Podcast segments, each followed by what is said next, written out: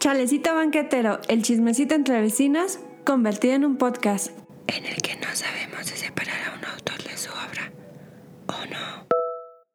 Hey, ¿qué onda vecinos del internet? ¿Cómo están? Bienvenidos a Chalecito Banquetero. Yo soy Berenice. Acomódense, por favor. Agarren su cachito de banqueta favorito. Miren, estiren los pies. Ustedes pónganse cómodos, como en casa, como, como si fuera la banqueta de su propia casa, departamento, condominio, lo que sea, ¿saben? Entonces, ustedes ya saben, estamos aquí en confianza, ¿no? Y el día de hoy vamos a estar hablando de separar al autor de su obra. Se me ocurrió hablar de este tema dos semanas antes de que empezara octubre, porque yo quería participar en el Inktober de este año, que bueno, el Inktober, así con hipito, casi casi ahí a media palabra, es, digamos como, pues no sé si llamarlo un reto de internet, en el que durante el mes de octubre todos los días tú tienes que hacer un dibujo o ilustración preferentemente con tinta, de ahí el ink antes del octubre. Entonces, es como que todos los días te dan una palabra diferente y tú la, pues tú eliges el enfoque o el significado que le puedes dar, ¿no? O sea, la palabra puede ser puerta y pues ya tú decides si es una puerta física la que vas a dibujar, es una puerta mental, no, no lo sé, ¿sabes? Aquí está abierto a la interpretación y hay quienes incluso esperaban todo el año a que empezara este, pues este, este mes y este reto y la lista de palabras para pues es una palabra por día salía bueno o sale no sé si es desde principios de septiembre o a mediados fue algo muy grande y muchas personas participaban para darse a conocer para crear comunidad para lo que sea y esos dibujos pues eh, inicialmente los subes a tus redes sociales no con el hashtag Inktober y el año y pues muchos simplemente lo hacían por hobby, ¿no? O por amor al, arte. Y otros, o sea, después de haberlo hecho pues simplemente por diversión, pues decían como de, oye, me quedó bien chingón mi dibujo, pues lo voy a vender, voy a hacer una rifa, voy a hacer mercancía con este dibujo. ¿Qué pasa? Que el autor del Inktober decide registrar la marca como pues a su nombre y entonces resulta que ya no se puede ocupar el logo, que si tú hiciste, bueno, es, que ese fue todo el, el, meollo del asunto, ¿sabes? Que, o sea, estaban diciendo como, o sea, como, a ver, si yo hice un dibujo, ¿sabes? O sea, bajo el, la temporalidad de un Inktober, y, o sea, yo lo estuve promocionando en mis redes sociales con ese hashtag, ya no lo va a poder vender. Y el vato es como, no, sí, claro, o sea, tú eres libre. O sea, ya después de que se le vino como toda la gente encima, él fue como, no, no, no, no, no. O sea, yo solo me refería o sea, para personas malintencionadas, así, pero tú puedes seguir haciendo tus dibujitos libremente y, y seguir vendiéndolos y no sé qué, pero como que desde ahí ya empezaba como a que quería comercializar todo esto, ¿no? Entonces, como que mucha gente empezó pues a dudar un poco de si participar o no, pero dentro de todo pues había quienes decían, pues, oye, es que pues al final de cuentas, este monito fue el creador pues de todo este movimiento, ¿no? Entonces, pues si él quiere registrar la marca y ganar dinero con eso, pues está en todo su derecho. Se hizo todo un debate y esa fue como una parte. Después, eh, en el año 2020, me parece que fue cuando empezó esta pues esta polémica más grande aún, que resulta que el gran ilustrador que estaba, según él, haciendo como todo este movimiento desde un inicio, simplemente por el amor a, a la ilustración y a la creatividad y que las plumas fluyeran libremente, no sé qué, pues iba a sacar un libro como pues de ilustración, valga la redundancia, y es plagiado. Pues nada, el autor de Linktober es Jake Parker y entonces Jake Parker resulta que iba a sacar un libro que em, pues por lo poquito que alcanzó a mostrar se veía muy, muy descarado el plagio hacia otro tipo a quien vamos a llamar Alfonso, porque su nombre lo perdí y ahorita no lo encuentro. Entonces, aquí el punto es que entonces mucha gente dijo como, ¿sabes qué? Definitivamente el Inktober para mí queda canceladísimo, ya no va a participar en él, porque pues el autor, o sea, solo está viendo como por sus propios intereses, y aparte de que registró la marca, que les digo, o sea, técnicamente está en todo su derecho de hacerlo, o sea, está plagiando como pues el libro de otro ilustrador, y entonces, o sea, si según él, o sea, como que registró su marca para que solo él pudiera como comercializarla, o sea, es como muy hipócrita de su parte que venga a plagiar, ¿sabes? El trabajo de alguien más. Y, o sea, yo esto me enteré cuando googleé Inktober 2021 para saber la lista de palabras y me enteré del chisme y entonces dije como, ¿y yo participo? ¿Sabes? Es como, sí, no, ¿por qué? Pues bueno, al final de, cuentas, pues yo no participé, en parte porque sí dije como, ¿sabes qué? Mientras son peras o son manzanas sobre este vato, pues de todos modos yo ya había pedido un libro por internet que se llama Destroza este diario, que también es como bastante interactivo y es pues que si dibuja aquí, que raya acá, que pinta, que trae, que pone, que lleva, pues no es como que me sobra el tiempo para hacer mil cosas a la vez. Así que dije, ¿sabes qué? Vámonos tranqui y pues no no pasa nada, ¿no? Pero la idea se me quedó en la cabeza, así como, o sea, ¿qué onda con todo lo demás que yo apoyo y que pues de repente, o sea, puede que su autor sea como, pues no sé, no una persona muy chida o muy cool? O sea, si ese fuera el caso, yo seguiría apoyando como, no sé ni quién sea el dueño de Netflix o su autor intelectual, lo que sea. El día de mañana se descubre que es un asesino serial. Es un, es una idea imaginaria que se me acaba de ocurrir, ¿sabes?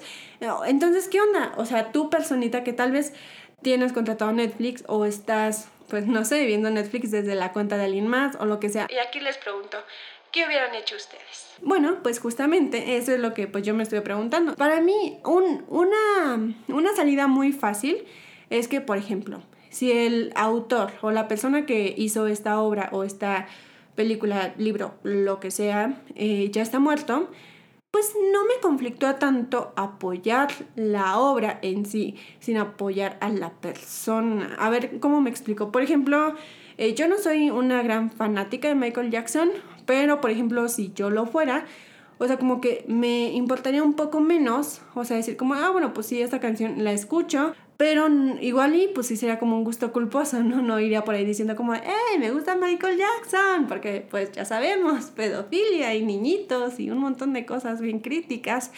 Entonces como que esa es una parte, ¿no? O sea, dices como, es que, o sea, a mi modo de ver, y ahí también entro en conflicto, porque por ejemplo, hay una parte y me dice como, no me sentiría tan mal, ¿sabes? Como escuchando su música seguido, ¿sabes? Porque él ya está muerto, entonces pues ahora sí que las, las escuchas que yo puedo aportar, pues no le están generando dinero a él, o sea, se lo están generando a alguien más que está detrás de, ¿sabes?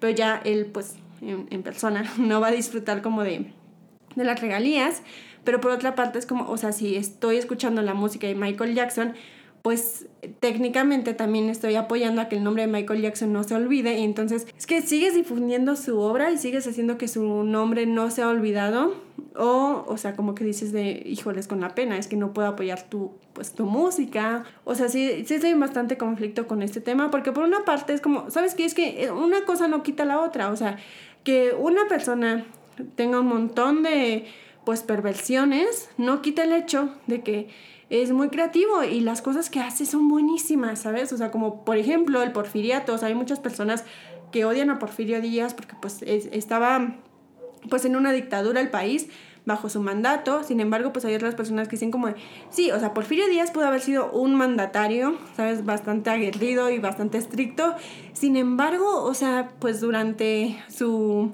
gobernatura, o sea, el, la paridad peso-dólar, o sea, estuvo, ¿sabes? Ahí se iban, o sea, un peso era un dólar y además pues hizo como grandes avances tecnológicos y pues otras cosas, eh, ¿sabes? No, no, estuvieron tan mal como por ejemplo eh, Porfirio Díaz, se me fue el nombre de la morra, eh, apoyó a una mujer para que entrara a una carrera, no me acuerdo si era medicina, arquitectura o de qué era, o sea, porque no la querían dejar entrar porque era mujer. Y entonces esta tipa le escribió una carta a Porfirio Díaz, que era el presidente de México, y él hizo que la aceptaran, entonces como que, ¿sabes? Tiene estos tintes que tú dices como, o sea, don Porfirio se respeta, ¿sabes? Y después tienes como esta otra parte de pues un montón de cosas que dices como es que no estaban tan chidas, pues no me cuesta tanto separar una cosa de la otra, ¿no? Porque es como, bueno, sí, hizo como todo este progreso y a lo mejor estas otras formas que él tenía no eran tan chidas, pero pues igual no eran tan malas como la gente lo hacía ver.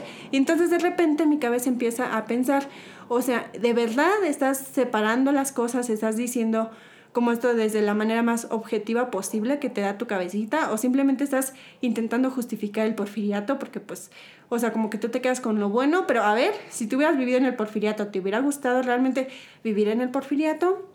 No lo sé, ¿sabes? O sea, pero es que este tema da para muchísimo. O sea, por ejemplo, sin irnos tan atrás o tan lejos, también está pues Harry Potter con JK Rowling, que si ustedes no lo saben, pues yo se los platico y se los chismeo.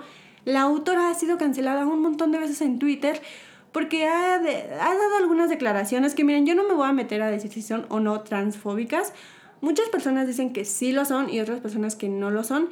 Y yo la verdad es que me siento bastante desinformada en el tema trans, entonces no puedo decir si sí lo es o no lo es, pero como les platico, eh, mucha, mucha gente de la comunidad trans os ha dicho como es que eres una transfóbica, cómo puede ser que difundas estos mensajes de odio. Y a ver, ella tal cual no, no ha dicho nada como de muerte a los trans o odio a la a las personas transgénero, pero pues igual y, o sea, es como, no sé, cuando una persona con mucha influencia da un comentario que se puede malinterpretar de muchas maneras, y lo escuchan sus seguidores o sus fanáticos, así que no cuestionan nada de lo que dicen y dicen como de, ah, ella dijo esto y yo entiendo entonces que, ¿sabes? O sea, como que sí te entra en conflicto, y, o sea, por ejemplo, yo me quedo como, es que no sé, ¿sabes? O sea, por ejemplo, a mí me gusta mucho el mundo de Harry Potter y los libros, pero de repente es como de, pues es que pues al final de cuentas puede que te estés equivocando apoyando a una persona que se sigue haciendo rica porque JK Rowling sigue viva. Entonces, si yo compro un nuevo libro de, ¿sabes? De Harry Potter, o sea, le iban a llegar regalías y si yo voy a, ¿sabes? Al parque temático de Harry Potter que me encantaría, eh, me imagino que también le estoy dando ganancias a ellas. Entonces, es un hilito de nunca acabar. No puede ser tan radical, pero al mismo tiempo es como, es que te estás escudando en que no puede ser tan radical para no hacer las cosas o para no postularte, porque para ti es algo incómodo, ¿no? Entonces, no lo sé, para, para mí de verdad es un tema que sí, de repente yo acostadita en mi cama como que sí me pongo a pensar en estas situaciones y vamos a, a, ver otro ejemplo. Pablo Neruda, que es este, pues ni siquiera su nombre real, ¿no? Pero pues así comercialmente se le conoce a Pablo Neruda que es un poeta bastante conocido. Ahora, ¿el qué hizo? A ver, ¿ustedes, ¿ustedes saben el chismecito? o se los vengo pues a, a, platicar así como una novedad, aunque pues ya es bastante viejo el chisme. Pues a ver, les platico que Pablo Neruda tuvo una hija a la que pues dicen en malas lenguas que abandonó, que o sea no le hizo mucho caso, no era eh, ni siquiera, ya no digamos afectivo con esta personita, o sea, no daba pues lo que viene siendo la manutención, ¿no? O sea, no, no le venía pagando a su mamá la quincena para mantener a la criaturita.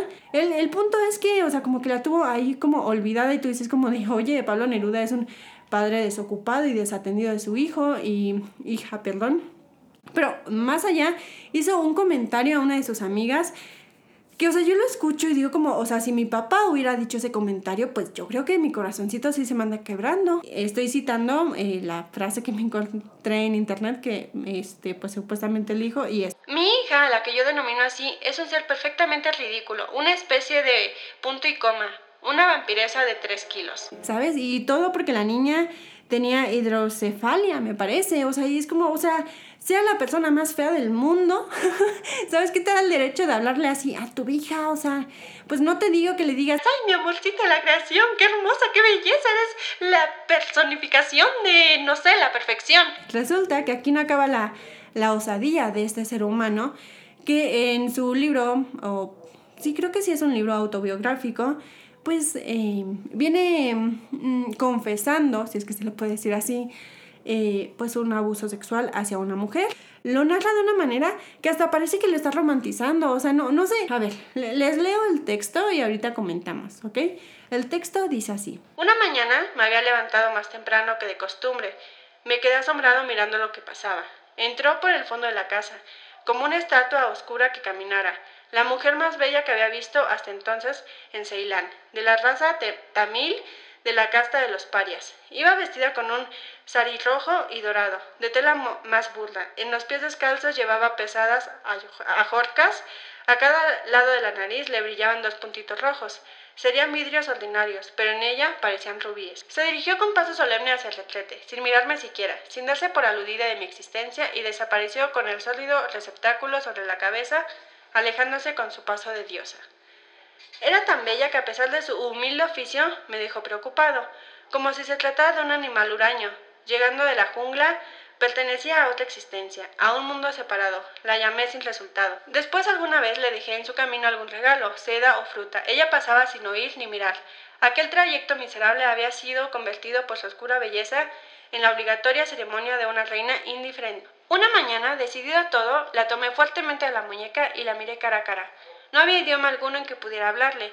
Se dejó conducir por mí sin una sonrisa y pronto estuvo desnuda sobre mi cama. Su delgadísima cintura, sus plenas caderas, las desbordantes copas de sus senos, la hacían igual a las milenarias esculturas del sur de la India. El encuentro fue el de un hombre con una estatua. Permaneció todo el tiempo con sus ojos abiertos, impasibles. Hacía bien en despreciarme.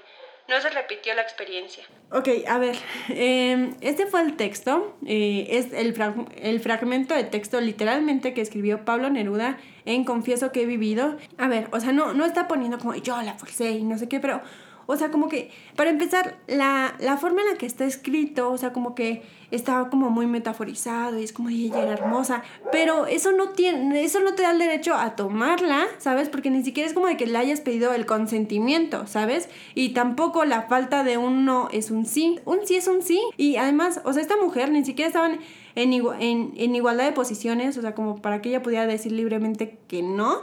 Y entonces, es, o sea, este es un tema muy escabroso, ¿sabes? O sea, sé que me estoy metiendo como en temas de abuso sexual y oh, ese, ese, es un tema para todo un episodio bastante serio y profundo.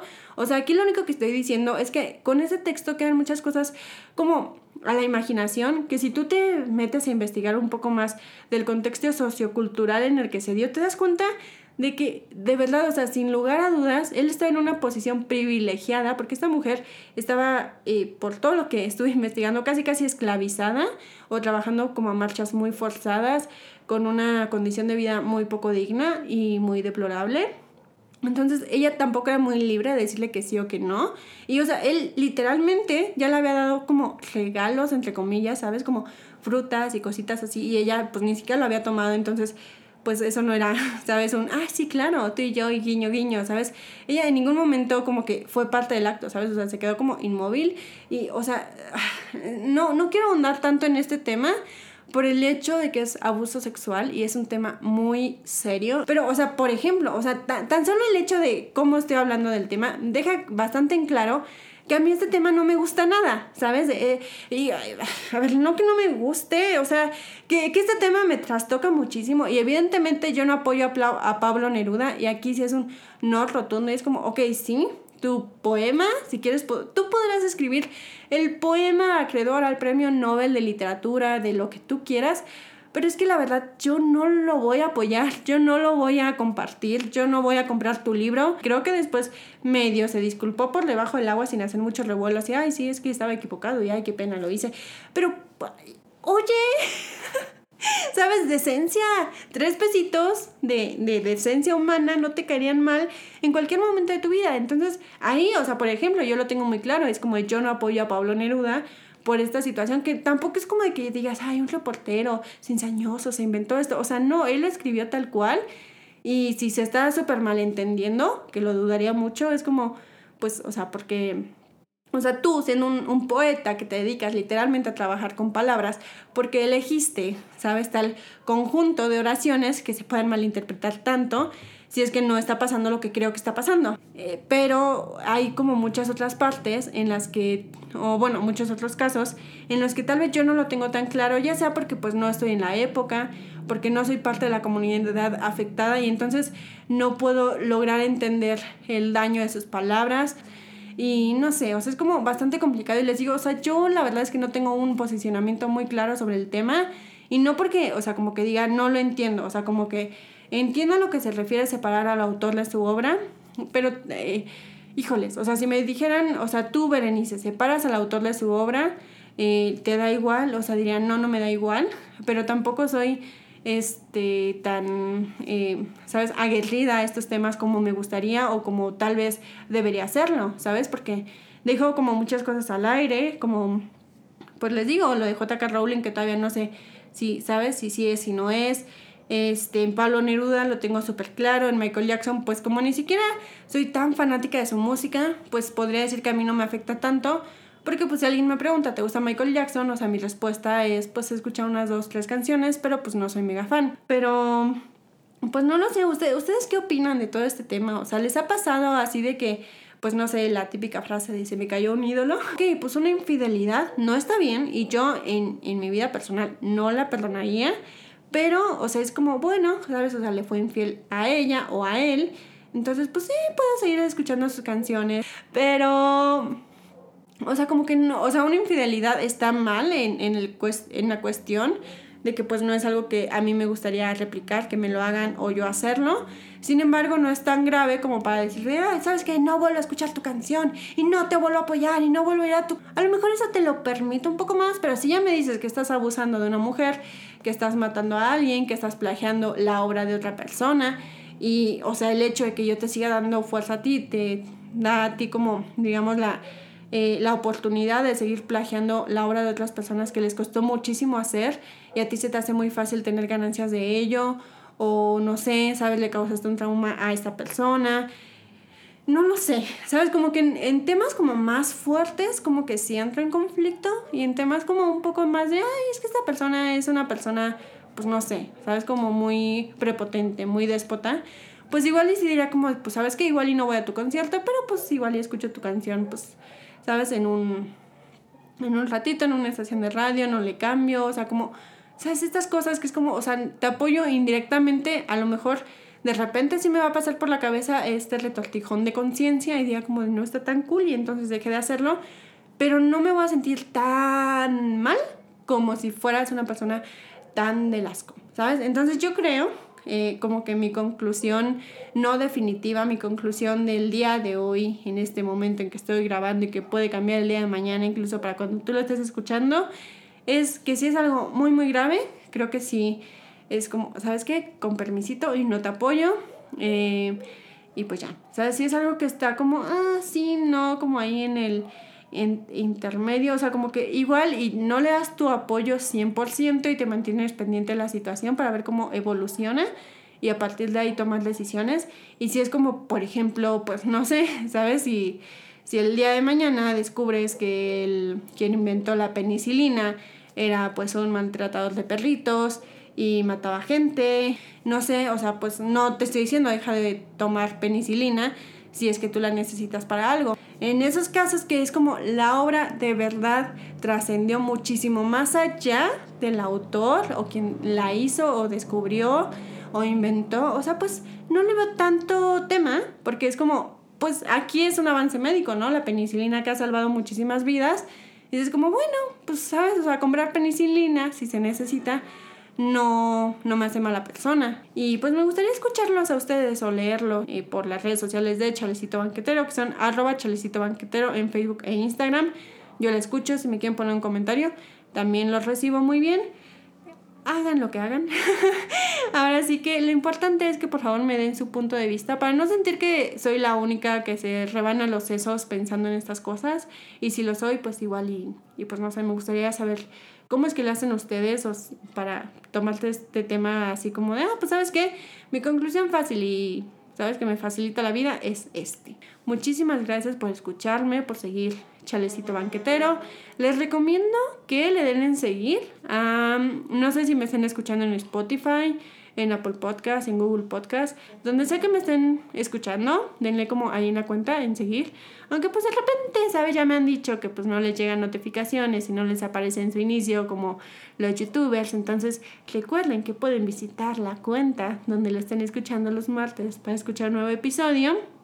Y pues ya, yo creo que sin más por, por decir en este episodio, me despido de ustedes. Espero que tengan una excelente semana que les vaya muy bien. Los sonidos de fondo, este, como es un tema que me acalora muchísimo, hasta ahorita los estoy notando. Espero que sea porque de verdad hasta ahorita están pitando y sonando claxons y no porque en todo el episodio sonaron y yo no me di cuenta. Muchísimas gracias, que tengan, pues no sé, ya, ya dije muchas cosas. El, ya, adiós, chao, síganme en mis redes sociales, arroba Berenice con M y pues sean unas buenas personas y hagan lo mejor que puedan y no dañen a muchas personas para si el día de mañana su obra o su trabajo es como súper importante, a mí no me conflictúe apoyarlos porque pues hicieron algo muy feo en su pasado. Chao. Hey, ¿qué onda vecinas del internet? ¿Escuchan al señor que está vendiendo aguacates, papas y no sé qué otra cosa? Por cierto, en esta ocasión estoy grabando de día se notarán los sonidos diferentes. Es que ya, o sea, como que los ladridos de perros aburrían, ¿no? Entonces, pues hay que darle variedad, que si el agua, que si el de los aguacates, por ahí. No se me asombren si escuchan al del gas o el fierro viejo. Así es esto, así es el barrio. ya renunció. ¿Qué es escucha más? ¿El señor de la fruta? ¿Mi perro? ¿O la música de fondo? Miren, creo que le bajaron a la música de fondo. Y creo que mi perro le subió el volumen. Y la fruta no termina de pasar. Ah, me rindo. Intenté, intenté grabar en el día. Ya, me voy. Me espero la madrugada.